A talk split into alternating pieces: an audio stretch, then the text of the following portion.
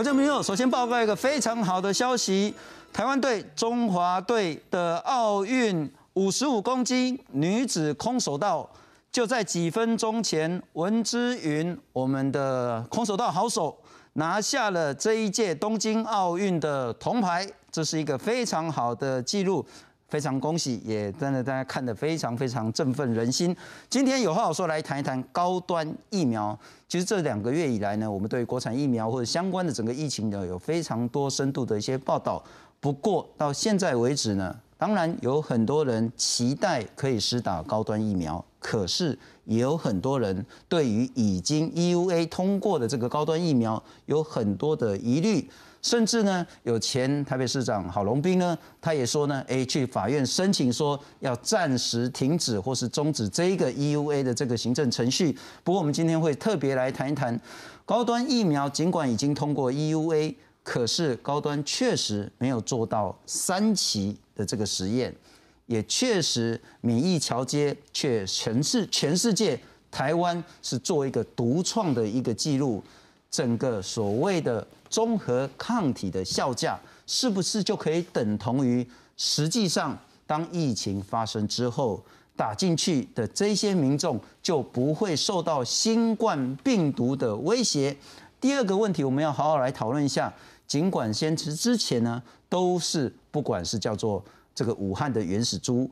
乃至于到新的变种猪，乃至于虽然之前有来台湾威胁，但是我们已经把它阻绝境外的这个 Delta 印度变种病毒株，现在不只是高端，之前我们施打的包括 A Z，包括莫德纳，乃至于接下来可能有的这个 B N T，是不是真的能够对抗它？整个国产疫苗，特别是高端，现在大家的疑虑合不合理？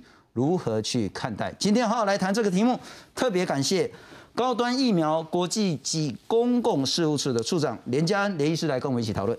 主持人好，孔医师好，大家好，非常感谢。再来欢迎是前台大医院感染科的主治医师林世斌林医师，你好。哎，新春好，各位观众大家好。好，我们直接切入正题，我们来看看这一阵子以来大家对高端疫苗的疑虑。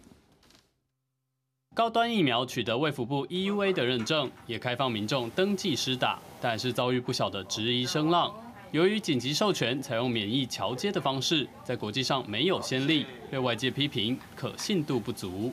那我们知道，免疫桥接基本上已经没有经过世界卫生组织的认可，也没有通过美国 FDA 的核可，是一个所谓可以替代三级临床试验的一个方式。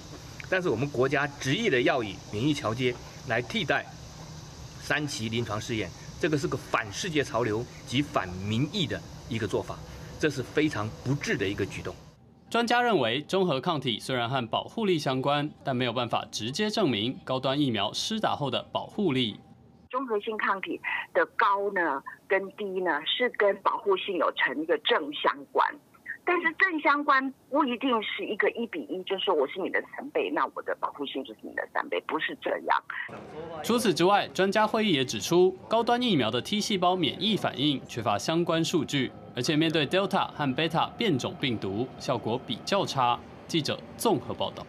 嗯，连医师非常谢谢。不过我们之前也讨论过，在高端通过 EUA 的这个结果呢是这样子了哈。那之前呢，呃，食药署的 EUA 标准是说。高端跟 A Z 比，这个叫做综合抗体几何平均效价。我们之前也解释过，所谓的几何平均，就是说你稀释一倍、两倍、三倍、四倍、四倍，到底可以稀释到多少倍，依然可以测到抗体的这个阳性，这个叫几何平均效价。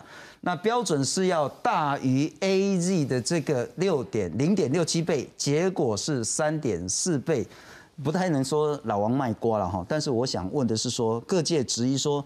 确实，这个综合抗体的几何平均效价是高的，但这代表说，你实际到战场去之后，它的表现、它的保护力就高过 A Z 吗？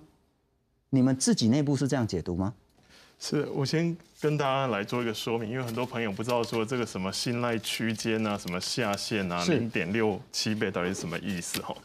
那我来做一个说明，就是说。这个是呃，食药署公布，就是国产疫苗呢，如果用这个 A Z，事实上就是在布桃有两百个医护人员，他们打了 A Z 两剂，间隔八周的这个浓综合抗体浓度呢，在同一个实验室，也就是说中研院的生医所，同一组人，同一个机械手背，同一个病毒的 star，同一个这个非洲绿猴的细胞 v i r cell，呃，同一个时间做，大家来比较哈。那如果呢，你跟 A Z 的浓度的，因为它要举比一个叫做非略性，就是我没有比你差。嗯但这个实验是因为它稀释、稀释、稀释，所以它会有一这个区有一个有个容许的一个范围。所以当时就说，我们信赖区间的下缘不能够接触到零点六七，你也要接在这里哈。嗯那后来呢，我们算出来呢，我们的这个 GMT 啊，就是几个平均值呢，大概是七百三十三，同一个族群来讲，那。这个部分呃，跟跟布桃来比，布桃部分数字还没有公布，但事实上北医有另外两百七十个医护人员，他们也抽了，然后在呃长庚有一些呃空服员他们抽了，中南部很多医院他们打了 A Z，他们也自己也抽了去做验，所以我们大概可以这样讲说，A Z 在国人打完。打两针，间隔八周到九周，大约是两百两百出头，两百上下这样。好，所以呢，我们计算以后呢，我们跟 A Z 的比较呢，大概是三点八九倍。好，那因为你要去计算信赖区间嘛，所以我们就把信赖圈算出来，信赖区间的下缘呢是三点四倍，那当然还有上缘。所以呢，这个比值呢，其实是可以明显的说它有个距离。好，那当然我们知道说很多人会去探讨说，哎，可是你这个浓度高。并不代表你保护力就一定比较好嘛？是，因为还有其他的因素，个人体质或者说 T cell 有没有体细胞免疫没有去量测的。但是我们会说呢，如果说这个非常非常接近的时候。那我们就会非常担心，说其他的因素，比如说细胞免疫这边没有被呃计算进去，或者说因为平台不一样。事实上，有的平台它的细胞免疫是比较多的。那你可以可以看到说，在 mRNA 平台或是次单位平台，虽然用了这个佐剂，可能细胞免疫是相对的没有像体液免疫，也就是重抗体能力那么多。所以说它会有个上下的一个呃一个摆动哈。那所以说我们会希望说，它其实就是高很多。那这样呢？即使说，呃，有这样一个上下的区间的浮动呢，也有一定程度的呃信心。我就说一定程度的信心，来合理的推论说它的保护力不略于它。哦，大概是它的它的科学的这个呃推测是这样子。不过，包括何美香何老师、金传春金老师以及孔律师，其实都有谈到说，如果我们要谈到实战经验呢，哈，像今天打空手道，是那中间有比一段就是那个人型。就是去打的时候，那个比起来很漂亮，气势很够。对，但个人型拿金牌，不代表对打的时候他也可以拿金牌。对，综合抗体超高，不代表说真正到疫区之后，他的保护力也会超高。因此，包括许多的学者，比如说医师，许多的专家都谈到说，当我们要看实际保护力，但唯一的方法就是到实际的情形去，否则就是要看两个数据。一个就是高端表现很好的综合抗体效价，第二个就是 T 细胞的这个活化的这个情形。那何以我们到目前为止都没有看到高端疫苗在 T 细胞反应的相关数据？事实上有啊，就是说我们的 T 细胞哈。呃，有两个部分来讲，一个是想要看 T 细胞以安全性的考量来探讨 T 细胞，一个是以保护力的考量来探讨 T 细胞。好，那我们先来讲，呃，以安全性的考量。哈，大概在去年三月的时候，这个 CEPI 哈，就是说一个澳洲的组织，它那时候因应了伊波拉新型病毒，他们组织他们在一开始的时候就赞助莫德纳，在一月的时候，CEPI 跟 Brighton Collaboration，就是说这个世界上最重要的呃监测疫苗安全的组织。哦，我们国内。我想孔医师有一位学姐是呃这个 Brighton Collaboration 的 board，就是世界级的疫苗安全的专家哈。那他们这两个组织跟美国国会院，也就是我们的这个疫苗发明人的 Bonnie Graham，他们开了一个会，然后写了一篇 paper 在 vaccine 上面，说我们这个新型病毒我们都不了解，我们以后要怎么办？我们现在要开始以后很快都要来推展这个 development，所以呢，我们要来从过去的经验，我们要要来呃看有什么事情我们要注意，都是所以他们最后做一个结论说，这个疫苗需要去证实。T H one 的免疫偏向哦，那这是从过去很多呼吸道融合病毒，从 SARS-CoV one 有很多的经验，就是说打了以后遇到病毒更惨，打了也打了这个 RSV 病毒，结果小 baby 过世哈。那所以说，当时法规，我们我们国家其实法规非常快速，就根据这个 paper 就做一个规定，说啊，你可以证实 TH1 偏向的话，你就可以用一个动物模型来进入临床试验。如果你没有办法证明你是 TH2 偏向的话，你就用两个动物模型。OK。那事实上我们是 TH1 偏向没有错，我们做了。小鼠试验，哦，那是从脾脏细胞去做，那人不能这样做，是证实 TH1 偏向。那我们的大鼠做三次，有生殖毒理，有药毒理一次两次，都是呃 TH1 免疫偏向。后来我们就做猴子和猴攻毒，在国务院帮我们做的。那当然肺部病理组织里面看到是一个没有。疫苗增强疾病的这样的一个证据，就是 ADE 嘛？对对，antibody antibody dependent enhancement。对，所以后来呢，虽然说法规单位说你只要做一样，我们后来做了三样，那当然那是给给我们自己更多信息。在人里面呢，事实上我们的 TH1 偏向呢也有证实，事实上也在这个呃 Lancet 的子期刊里面经过同台审查有发表，像很多人读过。我想这个作者对他是呃。呃，通讯做的是那个张尚存副校长，所以大家可以看到那个 paper 里面。那我想这一次的这个专家会议呢，他们是说，好，从人的看免疫偏向有两个方法，一个是 ELIS ELISpot，好，一个是 intracellular staining，好。那 ELISpot 呢，我们做出这个免疫偏向，但是 intracellular staining 呢，因为当时呢，在一开始的时候，我们没有抓到一个最佳的条件。所以呢，他们希望说我们再继续的把这个另外一个方法也把它再做一遍哦，以以安全性的考量哦。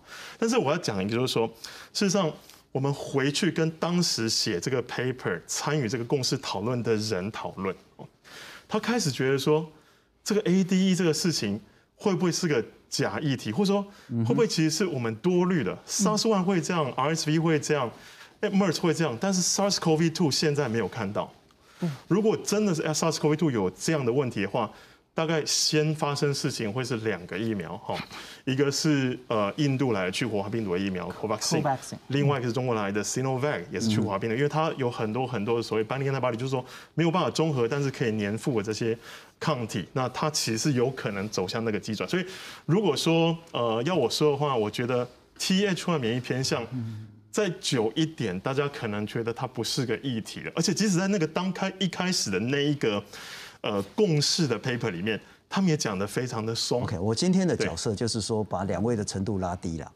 我把你们讲的话，试着我把它翻译成观众理解，而且回到观众在意的那个脉络。我刚那个问题，连医师您的回答就是说，尽管在相关的这些数据上，而且包括 EUA 也没有要求去做 T 细胞这些所谓的数据，因此大家没看到，但高端依然不管是在恒河猴或是在老鼠或者其他的试验上有相关 T 细胞表现还不错的相关的东西可以证实。不过我要请教一下林医师了哈。我们来看看，呃，我用这个比喻，当然连医师你一定会不太高兴了哈。不会不会。就譬如说，我们现在要打仗了，理论上我们应该给我们的战士戴钢盔、戴防弹衣。是。可是现在呢，到底高端这个是所谓的标准的防护力很高的钢盔防弹衣，还是我们可能只是让他穿了一个雨衣，以为是防弹衣上战场？那就安全性来讲，现在看起来各界都没有在质疑高端的安全性，主要都是在质疑保护力的这个部分。也就是说，当我们的民众信任高端、信任国产疫苗，去打了两剂高端之后，我们认为我们有足够的保护力。可是当疫情再发生的时候，是不是它真的有足够的保护力来让它使得免疫？这个是我们最在意的。好，就现在的数据，我们来看看。EUA 的结果看出来，综合抗体呢，这个平均效价是高的，而且比预期还高，这个数字是非常漂亮的。我们再来看看另外一个东西，这个是最早最早，呃，高端在二期中解盲的这个数据，叫做综合抗体效价是六百六十二，这个也是非常非常好的一个数字。好，回到刚那个问题，是不是一个综合效价？这个叫做 GMT 胎的六百六十二。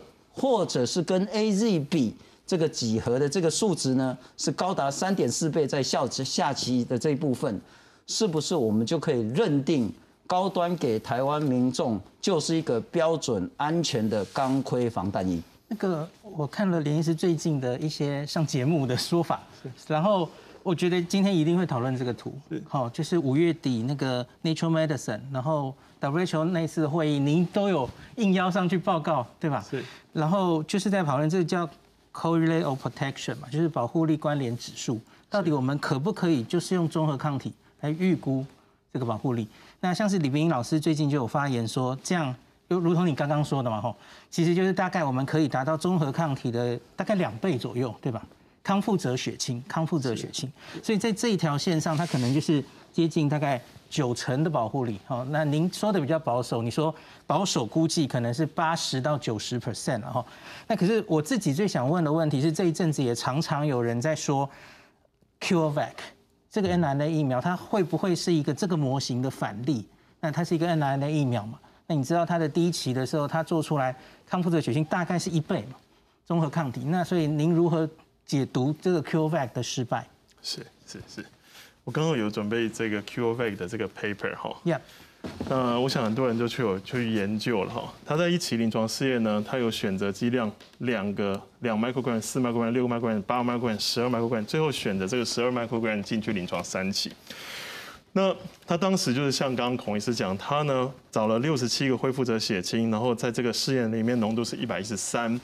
然后他说我这个十二的 microgram 呢已经到一百一十三了，而且是我这一组人里面最高的，而且看起来呢，像一路加加加，大概这个就 plateau 最高点了，没没办法再高了哈。所以呢，根据刚刚那个图，那个叫做 David Curry Curve 对上去，就这个图了哈，一倍的哈，好一倍，一倍的话至少百分之八十，所以很棒啊。那我觉得他犯了两个错误了哈。第一个啊，就是说。它这个一倍到底是不是真的一倍？嗯哼，这个一倍呢，事实上是可以操弄操控的。也就是说，你找多一点的恢复者，那个轻症的，像在台湾呢，如果你说住院还不够，因为他一早期的时候他是没有。呃，只要确诊就在隔离病房都算住院，可是他是爬爬照，的根本就没有症状，轻症嘛，轻症浓度很低呢，那你的一倍就低，你就会错估，以为你是一倍，好，那你多找一些重症的，你的标准就会变高。OK，所以呢，我们就去做一件事情，所以我们就想说，到底怎么样才是真正的一倍？好，我们用比较严格的算法来计算自己，来来来做一个推估，哈。我们发现说呢，这个 David Curry Curve 呢，他的 paper 里面他说，他认为合理的一倍是两百七十 IU 哦。那这个 IU 呢是国际标准血清，就是说从 NIPS 这是呃 WHO 认证，去年十二月十号，就说你把这个血清买来在你的实验室做，为什么要先做标准化呢？因为同一个呃简体在不同的 P 三实验室，即使在台湾，表面数值可以差十倍，就说。在我实验室是十，在你实验室是是一百。不同的实验室。从标准化以后呢，我们发现，在中研院的一倍标准血清大概是四百四十三。嗯哼。好，那呢，呃，这边有一些数值在这个地方，五百五十四 IU 呢，大概是中研院的九十四。所以中研的中研院的 GMT 如果九十四，大概对应过去保护率是百分之五十。哦，那高端呢是六百六十二。哦，所以呢，我们就把我们的这个三期临床试验这些数值呢，全部把它。转换成这个国际标准血清 IU 哈，这个 overall 全部呢是四百零五 IU，年青壮年比较高四百五十几 IU，老年人低一点两百多 IU 哈。但是我们还是又做一件事情，我们说好啊，那这样好了，我们还是去找一些住院病人，可是呢，通通都要住院，而且是要出院前一天。那我发现说他是三百七十八，我们也把它换成 IU 哦，所以我们有两，事实上我后来找三种标准，所谓的 sensitivity analysis，就是说。我用最严格标准低中高来看自己哈。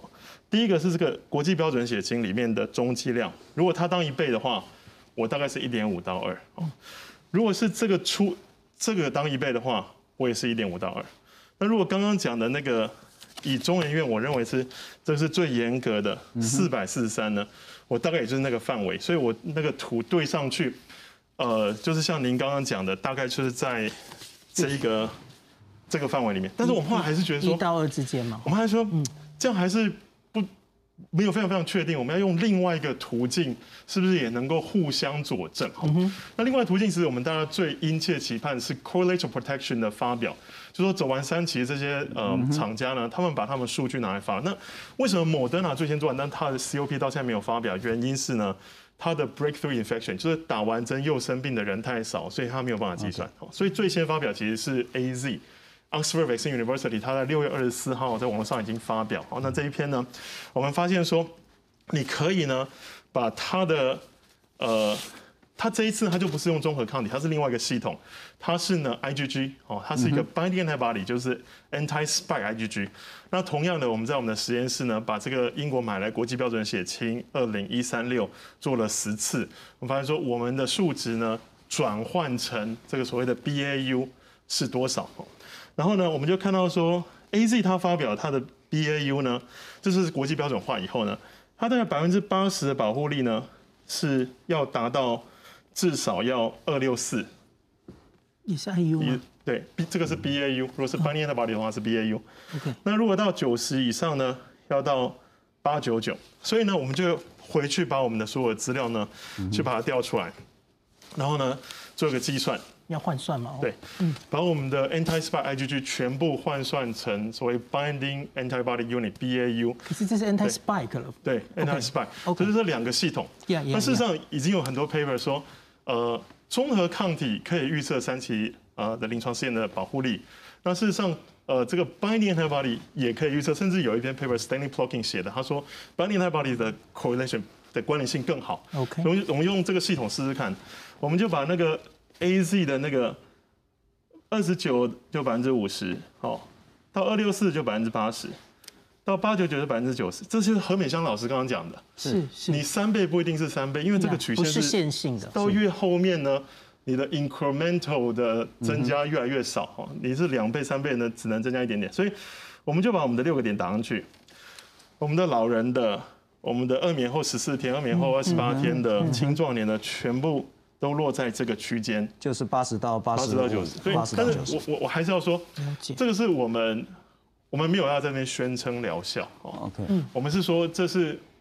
根据我们的科学上的推估，our best guess，哦，那我们认为它是有个科学根据。好，了解。那个我们现在越来越像是学术研讨会了。我相信那个大多数观众可能会调到补上上。好，调到补上上没有问题。我们其实我觉得这就是呃科学必须让民众有信心的一个说服过程。要如何说服？不外乎拿重要的实际数据，不外乎。学者之间的讨论，彼此认同跟相关的质疑，也不外乎说，到底相关的这些问题，高端是不是可以厘清的清楚？两个问题接下来产生，一个是要先请教一下林医师，刚刚连医师所说的那些推论，不管是说我们刚刚说的那个综合抗体效价，乃至于其他这些方式的这些换算，嗯，可以换算到八十到九十的这个保护力，嗯，您是否认同？第二个，我特别要，我们今天也访问了台大医院急诊部的教授李建章李教授李医师，他在前两天他的演述也谈到说，他当然是对于所谓的那个综合效体效价是高的，他当然很很乐见这件事，可是他也举了一些例子，在国际间也有少部分的疫苗或是药物，二期做的成功无比，就很像高端一样，数字好漂亮，可是真正到三期。要去上战场之后失败了，没办法保护力出来。我们来看看李建章李教授他心里的那些疑问，扣连到现在高端在八月下旬开始要施打之后，民众又该如何看待？我们来看看。呃，目前哈高端二期的时候，主要是测一个叫综合抗体。虽然大部分呢，啊二期成功的，三期也会成功。可是还是有少数的案例，二期看到它的抗体反应很好，但是三期后来却失败。啊，比如说在九零年代有一个叫做疱疹病毒的疫苗，它在二期的时候呢，看到这个综合抗体的反应很好，可是三期的时候收了八千多个人以后呢，哎，他们他发现呢，啊，这个疫苗对这个所谓的疱疹病毒啊，并没有保护力，所以我们还是不能够排除啊这种很罕见的情况，有可能二期成功，三期却失败。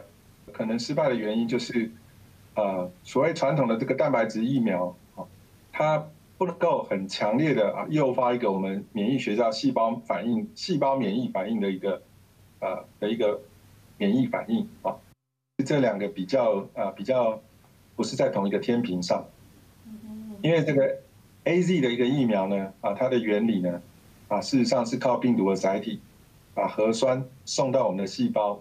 所以诱发一个比较完全的一个免疫反应。所以从学理上来讲，还有现在的数据也都显示，它对一个细胞免疫的反应诱发是很好的。但高端呢是传统的蛋白质疫苗啊，并没有过去来讲话呢，并没有很强的证据支持说他们对这个细胞免疫的诱发是很好。所以我们只有光比病毒这个呃抗体综合抗体这一块的话呢，那可是可能就没有看到细胞免疫这一块的一个表现。蛋白质疫苗呢，啊过去并没有比较多的数字报告说有这样的一个啊会诱发这种记忆的 B 细胞或是记忆 T 细胞的一个数字。哦，可能需要呃这个免疫，当我们的抗体变少以后，可能就要再做这个呃增强剂啊，打这个呃更多的剂，这样子来维持它的一个免疫的一个效果。啊，林医师，那就是两个问题了哈。第一个，我用这个粗俗的比喻，模拟考每次都考前全校前一名，不代表你就可以一定考得上台大，因为那战场跟模拟真的是两回事。模拟很好，当然是好事，可是战场不见得是必然。我还是想问。综合抗体效价那么高，不必然实际疫情发生的时候打了之后，大家就不会得到这个新冠肺炎。第二个问题，刚刚连医师谈了蛮多，他除了这个所谓的综合抗体之外，它还有其他的东西可以证实它的保护力就是在八十九十中间，您认同吗？这两个问题？呃，那个我其实今天听了多一点的资料，这个是我第一次听到。我就说为什么不早点让我看到？其实就是这一次的整个过程，其实就是我我看这几天林医师也有说，看到了所有的资料的人，比方说台湾也许就是那二三十个专家，他们其实就会比较放心。那我其实想说的是，那为什么不让我们所有的专家都比较放心？然后你看我比较看得懂之后，我就可以帮大家解释。像今天晚上我一定会帮他解释哈。那可是我我其实还有，我反而是想反问两个问题哈。第一个就是刚刚李李建章老师也有提到的，就是专家会议的记录里，我知道那些专家其实就是看了很详细的资料之后，大家问问题嘛，提问嘛哈。那他们很多人都提到 T 细胞免疫。因为因为就是综合抗体很棒，那可是 T 细胞免疫这里到底我们在动物实验或是呃第一期、第二期有没有做？那 因为据我所知好像有做，可是好像专家们都还是觉得不够，这这个我不太确定哦。那第二点就是，呃，我还是不太能确定的是那个呃一样，为什么他们你刚刚说的 Th1、Th2 的偏向？那因为也好几个专家说现在还不确定，因为你刚刚有回答说，其实你做了两个方法嘛。那第二个就是 intracellular 那个方法，他们是希望你去补齐它，是不是？对，补齐它，然后他们才会比较 sure 我们真的是 Th1 偏向，不会走向 ADE，是不是就是这样？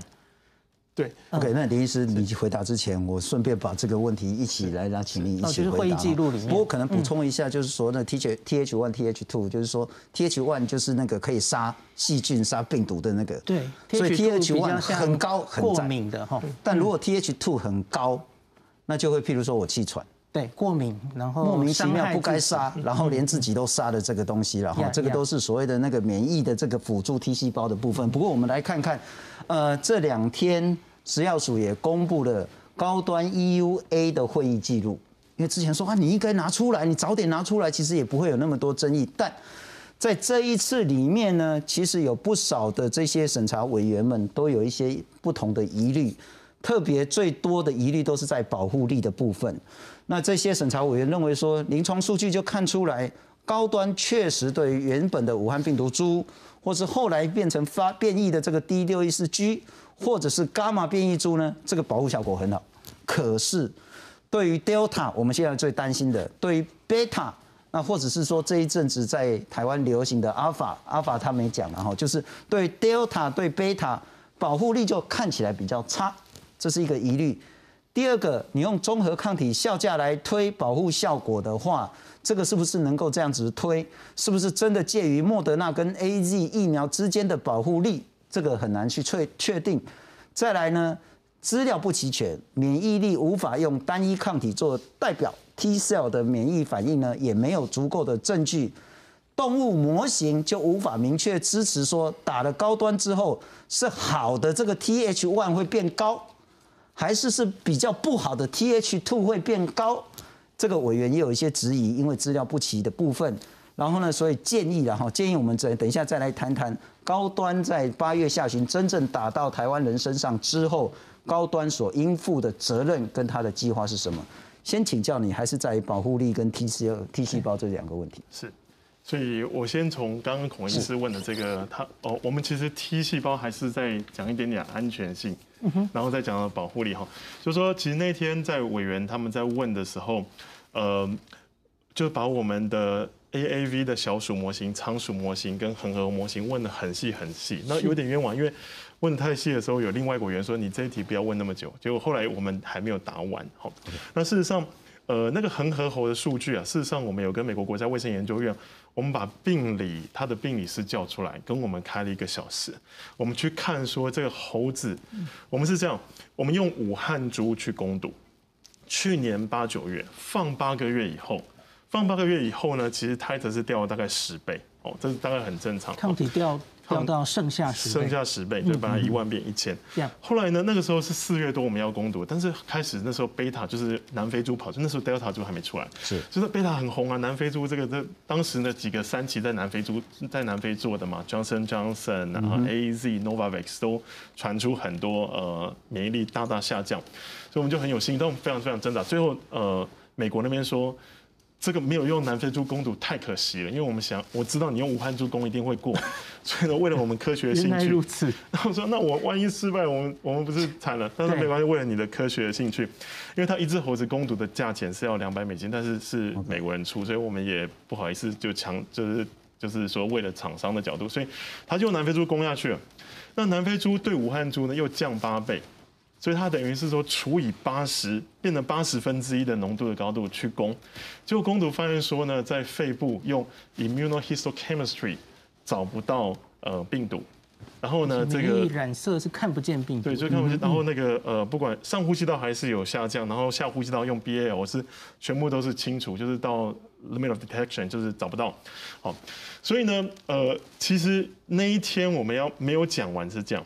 就是说，你最担心 ADE 是呢，你的浓度下降下降，这样到要要综合不综合这个边缘的时候，病毒再来，你就产生更严重。那所以我们除了看说肺部没有变严重以外，我们找病理师来，就是美国国家卫生研究院那个。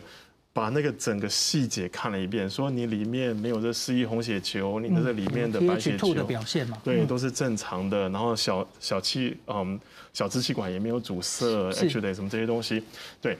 所以这个部分其实，呃，你不能够只是去看 TH one、TH two 这些比例啊，这些数值啊，用。Interferon gamma 除以 IL4 啊，这个除以什么？有很多种方法啊，I IgG two H IgG one A 什么这一大堆。但是事实上，你真正最重要的指标是去切这个肺部哦。所以我认为说，在在那一题上我没有打好，后来就下一题过去了哈。那就当然那留了就做记录，我们就再再补资料没有问题。那就讲到说这个呃保护力。T 细胞它真的是有太多太复杂。在学免疫学的时候，我们大学时候都觉得非常非常痛苦，因为它真的太复杂、太复杂、太复杂。所以说，你讲到说 T 细胞，你把它忽略，嗯，那简直就是犯大忌，因为这个就是太重要的事情，你怎么可以只去看 human immunity 呢？但是，好，你说忽略它，可是为什么哈？这个这个我们都知道，就是说疫苗产生体液免疫，嗯哼，细胞免疫，然后保护力嘛。那你这个全部忽略，然后你只去比这个的高低，那你这个平台不一样，又是 AAV 平台，那细胞免疫比较高，哦，不，那你你怎么可以只看这个？那我就用一个间接的佐证，哈，好，这是这一堆疫苗，每一个人身上都打过，我们的每一个人的孩子也都打过，哈，白喉、A 肝、B 肝、流感、莱姆病、麻疹、肺炎链球菌、小儿麻痹、狂犬病、德国麻疹、破伤风、水痘，哈，这些里面呢。是历史上，如果你可以达到这个综合抗体浓度或抗体浓度呢，你就可以不用做三期。也就是说，这是已经建立的保护力关联指标。这里都有写好，就是我们最熟悉的就是呃流感嘛，哈，就是一比四十那个 HA 的，好，这我们所合可的直接走保护力关联关联指标去合可这些我们已经用的疫苗里面呢，只有两个是用 T 细胞哦。一个是 BCG，就是卡介苗，一个是带状疱疹，哦，Roster，哦，那其他的为什么？因为就是说，呃，T 细胞它有角色，但是呢，如果如果 T 细胞的角色远大于，或它可以主导最后的结果，以至于我们可以忽略，呃，human immunity，忽略综合抗体的话，那这个图啊，应该是乱七八糟的，上上下下应该没什么关联才对，没办法连起来。为什么？因为这里有太多平台了，这有腺病毒平台，有去活化病毒平台。有 mRNA 平台，有自然感染者，全部都可以连在这个线上，而且这只看综合抗体。OK，那我我现在强调比较民众是疑虑，就是说，如果连医师您所说的，不管是刚刚您谈到说说那个流感疫苗啦、小儿麻痹疫苗啦、水痘疫苗等等的，国际上医界已经认同说，你的综合抗体的这些表现呢，就可以直接跟保护力画上等号的话。何以全世界只有中华民国用这种免疫桥接的方式去比这一种所谓的抗体的效价，或是其他的这些所谓的中敌抗体的指数，而其他国家并没有类似的经验用免疫桥接来让这一种疫苗 EUA 的经验产生，这是一个。第二个，我们也来看看了哈，这其实我我觉得这是应该大绝大多数台湾民众最关心的一件事情。呃，刚刚讲说，呃，因为我们真的没办法做人体试验，那现在去真的要去做三期也有伦理问题。可是之前高端呢也做了一个仓鼠攻毒，也就是拿两批仓鼠，一批打低剂量的高端，一批打高剂量的高端。那另外还有一个对照组，就是只有打那个左剂了哈。那看起来不管是免疫生成，就是综合抗体表现很好。以及安全性，就是打了之后呢，也没有所谓的体重减轻的这些问题，以及保护效力，就是呢，把它再喂这个新冠病毒进去来看这个老鼠的肺，它的病毒量或者是病毒这种所谓的那个含氧的这些表现呢，看起来都是不错。可是最最最大的问题是，喂的毒都是武汉原始病毒株，喂的毒。看起来到目前，这些攻毒不管是在猴子或是老鼠身上，都不是用大家现在闻之色变的 Delta 病毒，甚至 Alpha 病毒。那我们想问最最最核心的问题是：如果秋冬 Delta 全面攻击台湾，就很像是四五月的时候 Alpha 攻击台湾的情形一样，那么许许多多，我知道我有很多朋友想要打高端。当然，我也有很多朋友对高端有疑虑。但打了高端那些人，是不是可以有效的面对 Delta 的威胁？我们再来看看，全世界已经有超过两亿个人感染了新冠肺炎。根据路透社报道，全球新冠病毒累计确诊病例数四号正式突破两亿人大关。报道指出，先前疫情延烧一年多，达到一亿的确诊数，这次再增加一亿，却只花了六个多月。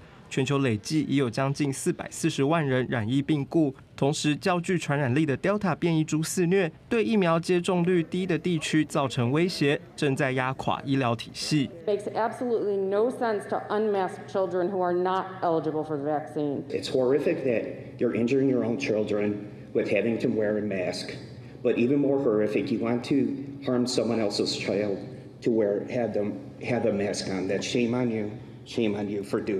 面对 Delta 来势汹汹，美国疾管中心建议校园内人人都应戴上口罩。伊利诺州一处校区三号便召开董事会，讨论是否通过口罩强制令。想不到与会家长意见两极，两边火药味十足，会议只好延期。不过隔天，州长普里茨克便宣布，从幼儿园到十二年级的学生，开学上课后都必须戴口罩。在印尼，因为 Delta 肆虐，过去一个月确诊和死亡病例爆炸性增长。四号累计病故人数已突破十万人大关。首都雅加达的边界放置路障，远警仔细检查民众文件，确认有正当理由才可通行。呃，saat ini di Indonesia memang masih mengkhawatirkan karena sudah banyak varian baru dari virus Delta yang mana sangat cepat menular。古巴疫情也因为 Delta 肆虐而升温，四号通报九十八例死亡，创下疫情以来新高。近日确诊数也不断创纪录。首都哈瓦那持续施打国产疫苗 Abdala，官方表示二十三点四趴的民众已经完整接种疫苗。然而，根据路透报道，古巴的人均感染率是全美洲最高。公司新闻林少儒编译。不过林师，我当然知道，说我如果这样子问的话，那个连医师或高端可能心里会有一点不是滋味，就是说，哎，啊，你 A Z、你莫德纳、你 B N T、你交生、你辉瑞，也通通没有证实说你能够有效的保护 Delta 病毒，啊，你一样早就拿到 E U A，你也一样早就施打在民众了。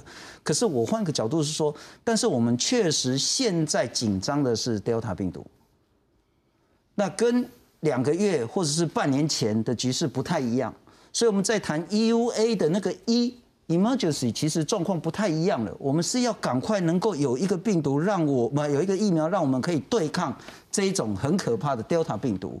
我还是想问，第一个，对于 Delta，我们是不是可以可以信任高端？第二个，还是回到刚刚连医师谈了很多很多保护力的部分，能说服你吗？哦。Delta，我我有看到，其实有一个，就是你们有去做各种变种病毒，用假病毒吧，然后有降的比例嘛，哈，前一阵子有一个爆料，还误读说是降十二倍，对，然后这个等一下请连医师澄清，因为其实现在世界上各大疫苗其实也都是拿。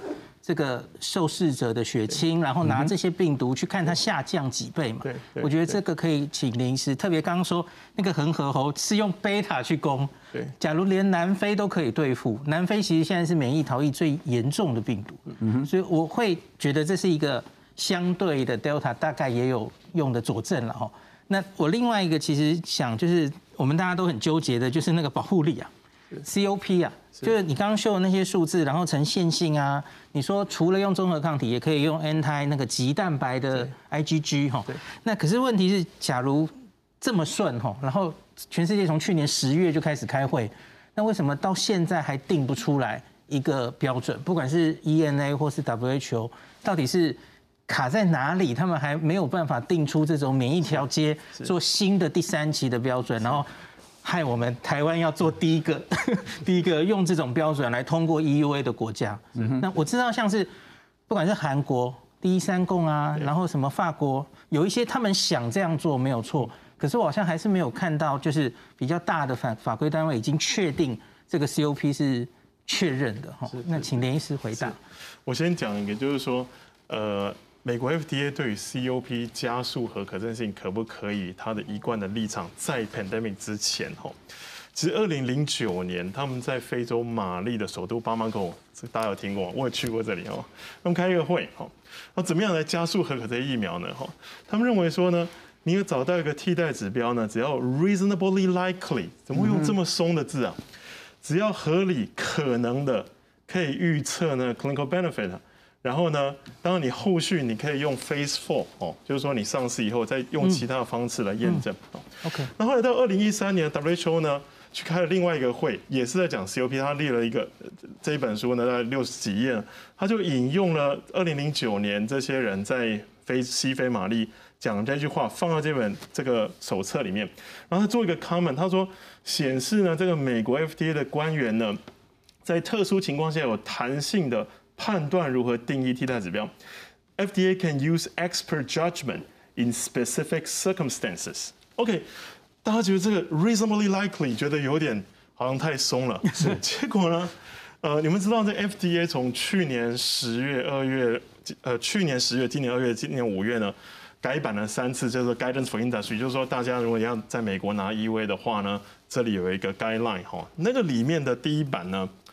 把这个同样的词把它引用下去。OK，reasonably likely，哦，合理的、可能的，哦，为什么这个词已经出现第三次？哈，那那现在我们呃，我我们刚刚的那些讨论呢，大概已经可以到 reasonably very likely，哦，就是说这个综合指标，你看这个关联性是可以用来推估。那那你就问说为什么？事实上，嗯。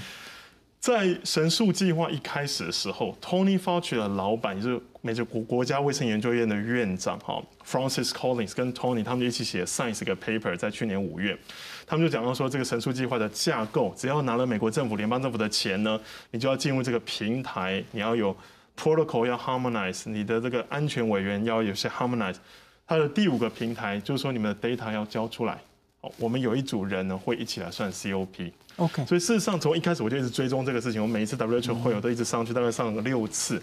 那包括国美国国家卫生研究院呢跟我们讲说，事实上大药厂啊，他们要交出来，大概四月底的时候已经差不多有数据哦。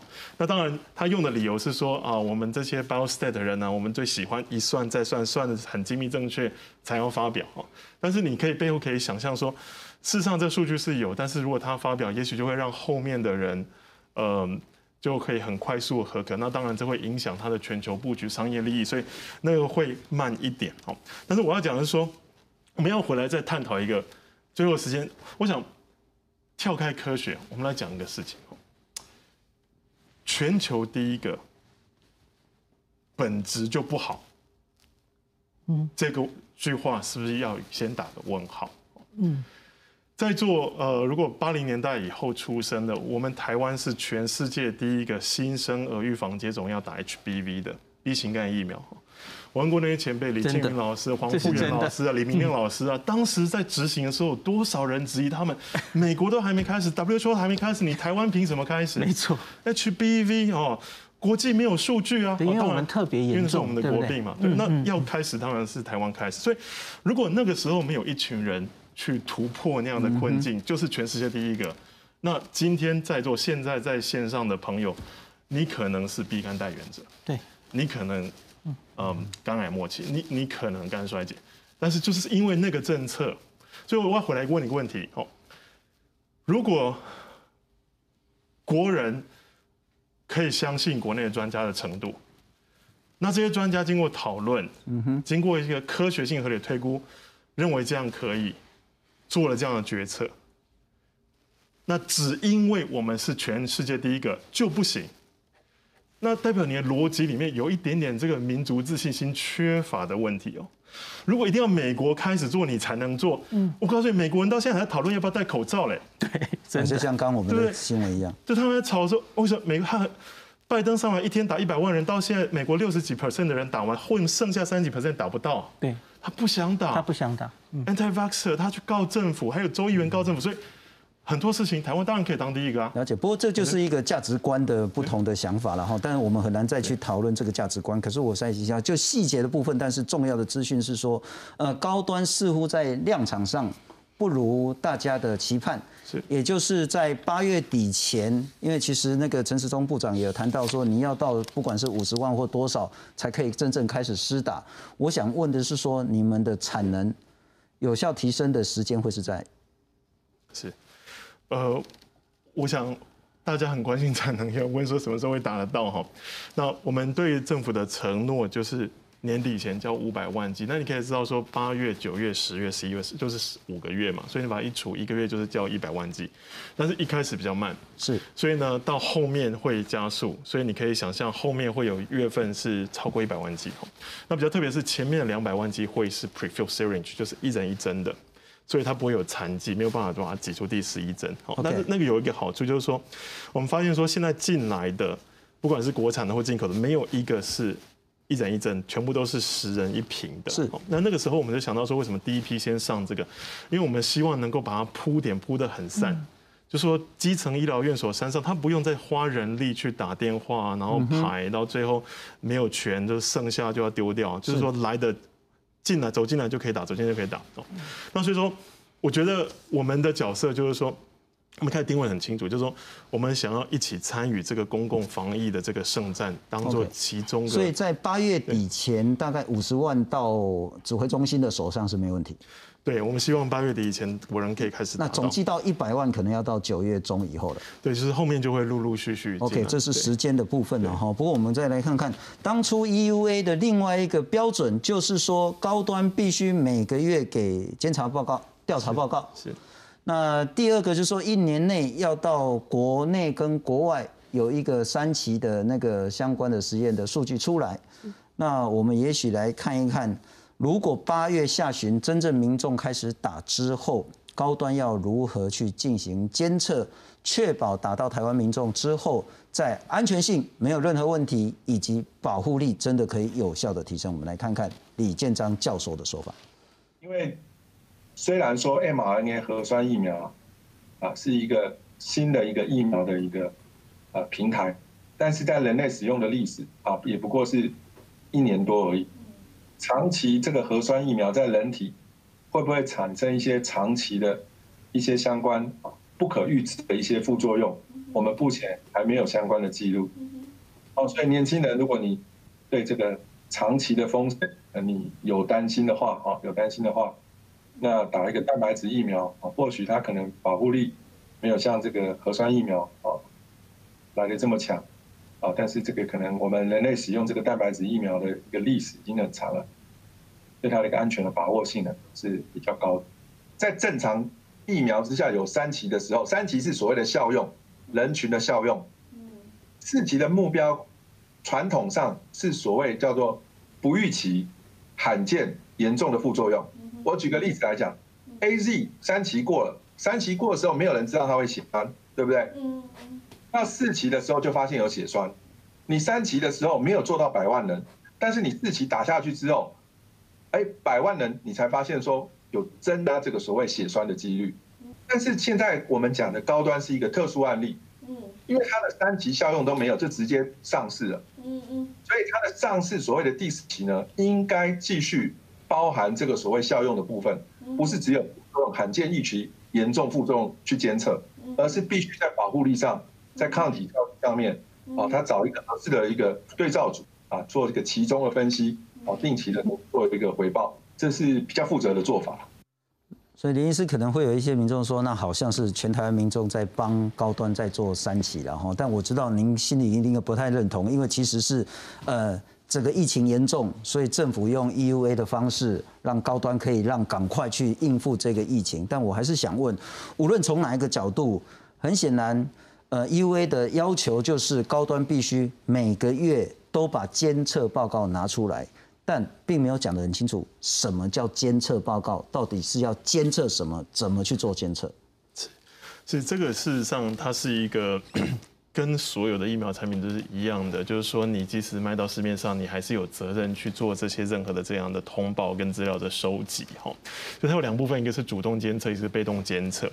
哦，被动监测其实就是说我在这里有一个网站，我有一个 App，然后我有个窗口，个电话。那有任何人打了这个疫苗，你可以来做通报啊。那这个缺点就是说呢，没有办法收集到所有正确的分母分子都不清楚，而且有的人可能打了事实上是来捣蛋的，我们不知道。所以最最好是主动监测。那主动监测就是说，我们有一个资讯系统，我可以知道说谁打了哦。那这个人打了以后呢，他去看病哦。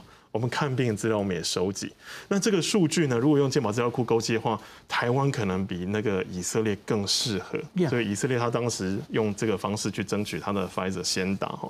为什么？因为我们现在呢有一个呃国家的疫苗接种计划，呃呃疫苗资讯系统，你打了什么呃进去是有进去健保资料库的哈。那我们国人其实老实说，OECD 国家里面算是每年每人就诊最多、最爱看病哈，所以大概大大小小毛病呢都会被医生的呃资讯系统监测到哦。那那一勾稽，你大概就知道说打完针发生什么病比例多少，大概就那些很好很好的监测系统。林医师，抱歉，所以高端在八月下旬或者是九月上旬，你们会开始启动的监测计划是什么东西？是。我们有我们自己的监测系统，但是我刚刚讲那个真正要能够主动抓到正确数字的，要做系统的勾稽。所以，实际上我们很早就超前部署，我们有去跟指挥中心讲说，如果你们到以后建构这个，或者我们参与建构，我们可不可以用这个呃健保资讯系统来做这样的一个全面的一个追踪跟了解？后来我们的得我们得到的讯息是说。呃，我们资讯不一定能够就直接就给你厂商，但是我们我们政府自己会做，而且不止你们这一家，我们每一家都会一起做。但是到时候呢，你们可以参与你们可以参与的部分，但是它是一个中央式的一个集中的做法，对。但是那个是一个，但我还是不好意思，没礼貌一点，我还是没有听到高端要做什么监测啊？你刚刚说是中央会做，可是高端要做什么呢？我们我们做的是我们的被动监测系统。